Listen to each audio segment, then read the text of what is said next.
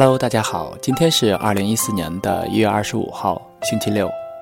生活中，我们常常会有这样的时刻，会突然的在某一个瞬间极其的想念一个人，迫不及待的打电话给对方，对方可能正在忙，也可能处于低落中，淡淡的说了一句“现在有事，稍后打给你”，就挂掉了。当对方隔了一些时间再打给你的时候，你心里那瞬间的激动和情感却突然消失殆尽，只剩下疏远的寒暄客套。而如果那一刻对方及时回应了，两人相谈甚欢，忆往昔峥嵘岁月，泪流满面，这一份的不经意，可能就重新拾回了一份友谊，或者错过的感情。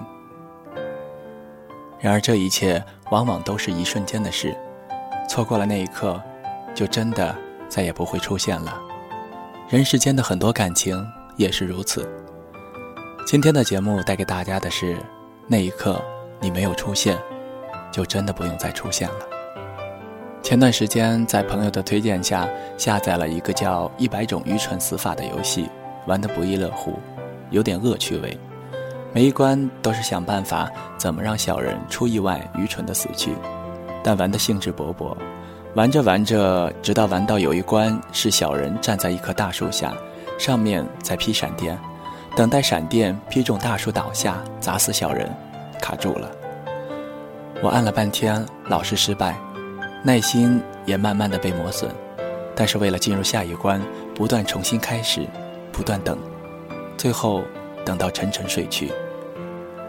第二天起来打开游戏，一下就成功通关了。可是不知为什么，我却再也提不起昨晚那种高昂的兴致了。随意玩了两关，就百无聊赖地删除了。这样的例子在生活中不胜枚举。计划好的旅行因为种种原因延期，等到好不容易人和时间都凑齐了，却失去了旅行的兴致。想看一本书，怎么也找不到。等它无意出现时，你早已失去了看书的耐心和兴趣。伤口出血的时候，怎么也找不到创可贴。等创可贴买来的时候，伤口却已经自我愈合了。伤心的时候，只想要一个简单的安慰，没有出现。等那安慰姗姗来迟，情深意长，却已经只剩冷漠了。想必每个独立生活的现代人。都曾有过最脆弱的时刻，想依靠谁，却谁也没有出现过的经历。人是怎么变坚强的？无非是知道一切都不会如你意，随时出现，最终形影不离的，也只有你自己。心情就是那么容易被改变的东西，所以我们常说“千金难得赤子之心”。我们通常很难保持对事物最初的心情，只能不自觉地被情绪左右。要么冲动，要么拖延，总是错过了相遇最合适的时间。什么叫多余？多余就是夏天的棉袄，冬天的蒲扇，还有等我心凉以后你的殷勤。这是一个颇为伤感的故事。大谷是我留学日本时第三任室友，美术专业，热血白痴，高大威猛，却自认为没有女人缘，但事实上。他女人缘很好，大谷很有才华，我看过他的很多作品，绝对是一流水准。有时候去他房间看他一脸苦大仇深的细心雕琢自己的画作，慢慢呈现出一个色彩斑斓的绚丽世界的过程，真心觉得认真有才华的男人确实有魅力。有个留着日系的短发御姐经常来找大谷，名字中有个莹。就叫她莹姐吧。莹姐总是很酷，尝试一身黑夹克，霸气朋克风装扮。在国内的时候还玩过地下乐队。两个人很有话题，特别合拍。有时候他们笑得白痴一样，都不明白笑点在哪里。经常看到两个人一起蹲在榻榻米上，喝着啤酒，抽着烟，一起看着重口味恐怖片，一边吐槽扯淡。不时异口同声的仰天长啸，笑得比恐怖片要惊悚多了。甚至有时候回到宿舍，两个人已经做了一桌子菜，喝着清酒，一脸醉意的招呼我：“恍惚间，我还以为我闯进了别人家里了。我以为他们迟早是一对的，但是大古却一直都说把他当兄弟，我就知道这事不会好了。因为两人都是在读语言学校，大谷想考东京的艺术大学，莹姐想去的是京都。大谷跟我说，有些事情注定是没有结果的，所以还是不要开始的好。我不知可否，一声叹息。后来，莹姐考了京都的学校，临行前一天晚上举行了送别会。结束后，大谷送她回去。喝高了的莹姐拉着大谷的衣领问他：“说，你来不来京都找我？”大谷只能弱弱道：“我去京都玩的时候，一定会去找你的。”玩你大爷呀！我要你跟我一起去，你到底什么意思？你是找男人？好吧，你不说，那我说，我喜欢你，我想跟你在一起，你给个痛快吧。大谷平时挺慢的一个人，这个时候却说不出话来，只能扶着莹姐说：“你醉了，你醉了。”我现在答应你容易，可以后的事儿，谁也说不准呀。送到莹姐家后。莹姐只是止不住的一边哭一边在榻榻米上打滚耍无赖。大谷只能无奈的陪伴着安慰，直到莹姐主动抱住了他，世界安静了。那晚，大谷没有回来。从那之后，大谷变得特别沉默，每次回到住处都看到他面无表情的作画写论文。一个月不到的功夫，已经做出了一册很有质量的画集。画家，真是个怪物。他也会不时地问我一些申请学校的事。他告诉我，他决定了，要去京都。我很高兴，问他告诉莹姐了没。他笑笑说，没，想给她一个惊喜。我想明白了，这么合拍的女人，也许以后一辈子都难以遇见了。错过了，可惜。我有点担心的说：“那你应该告诉他呀，你当初那么不给面子的拒绝了他，凭什么觉得他还会在等你呢？”大谷乐观的笑了笑：“是我的，总是我的，逃不掉，也抢不走。”看着他畅想明天明亮发光的眼神，我就觉得这事不会好了。三个月后，大谷申请到了京都精华大学，那是一所以美术动漫专业出名的私立大学，很不错。出发前一夜，在居酒屋，大谷不无煽情地跟我说了一句俗到爆的话：“都说人这一生至少要有一次奋不顾身的爱情和一次说走就走的旅行，你说我这次是不是全齐活了？”大谷。我衷心的祝福你，祝你马到成功。之后的故事是这样的：到了京都后的大谷给莹姐打电话，一路聊着一路前往莹姐的学校。大谷有莹姐的住址，径直到了对方楼下，坐在楼梯口，一边抽烟一边想着怎么给对方惊喜。这个时候，楼下走上去一个年轻男人。一会儿，大谷在电话中听到有男人叫莹的声音，莹不好意思地说：“大谷，我朋友来叫我了，我先挂喽，改天再聊。”大谷突然呆住了，苦笑道：“不会是男朋友吧？”对方半晌不语，男生的声音更明显：“莹，莹，开门啊！”嗯。当男人搂着莹姐的肩膀，笑嘻嘻的下楼时，躲在不远处角落里的大谷，脑海里已经空空荡荡，仿佛被棒球直线击中一般，嗡嗡作响。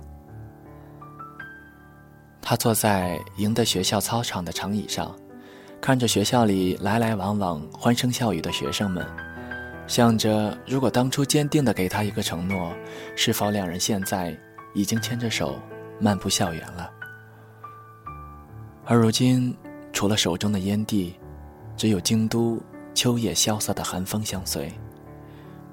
这落寞的感觉，真适合做阿杜的《他一定很爱你》的 MV。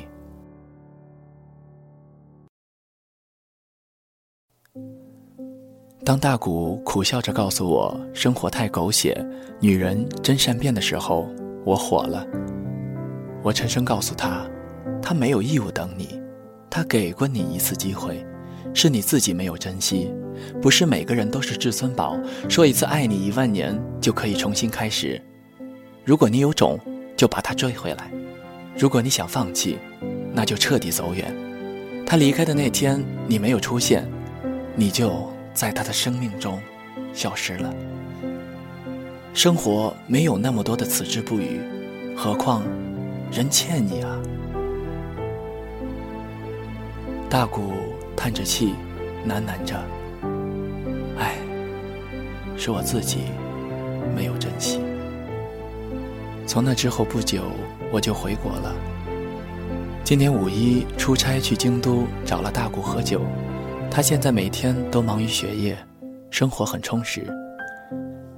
说起莹姐的事，他笑着说：“如今已经放下了，好久不联系了。即使来电话，也不知道说什么了。你说奇怪不奇怪？”曾经无话不说的两个人，一下子变得找不到话说，尴尬的沉默。我忽然觉得人活得很累，活得充满遗憾与悔恨，往往总是错在把错误的希望寄托在以后，总以为以后会有很多时间和机会去补偿当下的错失和渴望，而明明很多东西你在当时就可以把握的。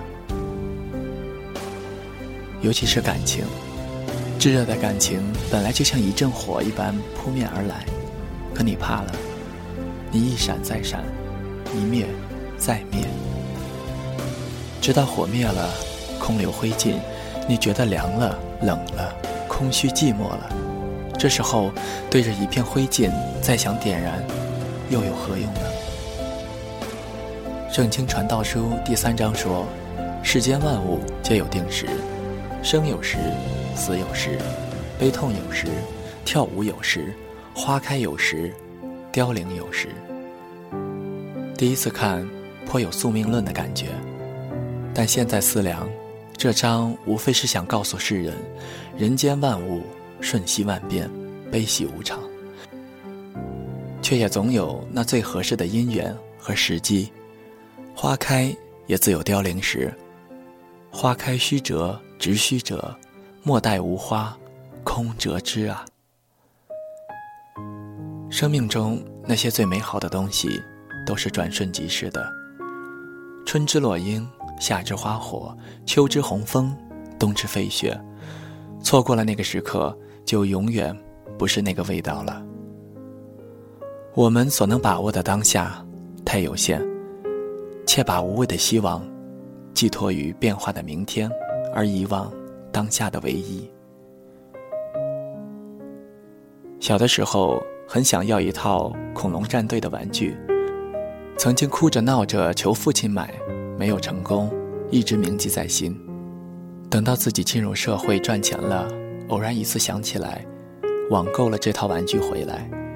等我拆开玩具，看着这套幼稚的人偶，心中除了莫名的好笑外，再也找不回来年少时捧着战士们激动雀跃的心情了。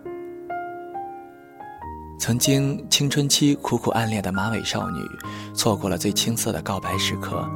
时过多年，在酒桌上谈笑间说起，女生已是女人，她只随意笑笑，给你巧笑嫣然。你知道你错过了什么？错过了她最纯真时代遇到告白难为情的羞红了脸。错过留在他青春记忆最好的瞬间，也错过了一生只有一次的美好画面。人生就是这样，错过了就再也回不来了。等你再想找回来当初的感觉，又有什么意义呢？最渴望的时候没有出现，一切都已过去。对我人生观影响巨大的有两个故事。一则就是《世说新语》中王徽之雪夜兴起而至，泛舟而上访戴逵的故事，潇洒人生，即是如此。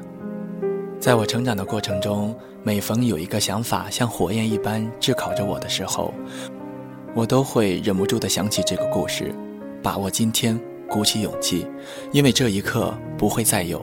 你把它熄灭了，一次又一次，你就终于成了自己也看不起的人了。今天只有一次，今天应该不同于每一天。总有人以为明天也会跟今天一样，或者明天应该和今天一样，所以他活了许多万天，却总感觉像一直在活同一天一般无趣。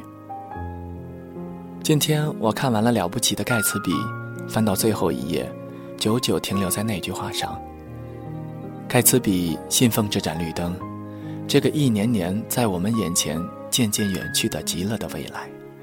他从前逃脱了我们的追求，不过那没关系。明天我们跑得更快一些，把胳膊伸得更远一些。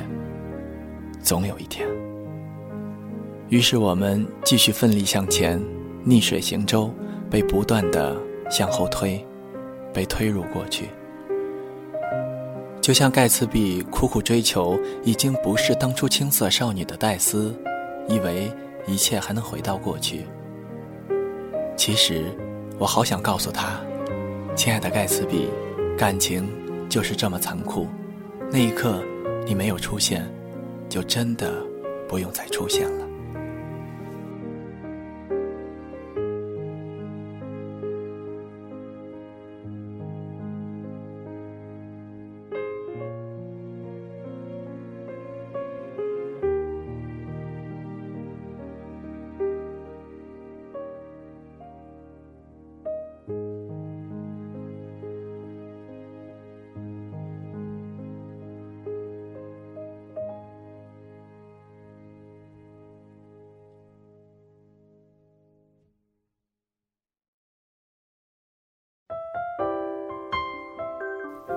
谁的声音清唱婉转流年？谁的双手挽起千年不变的誓言？用音乐品味生活，用音符记录感动。我的声音会一直陪伴在你的左右。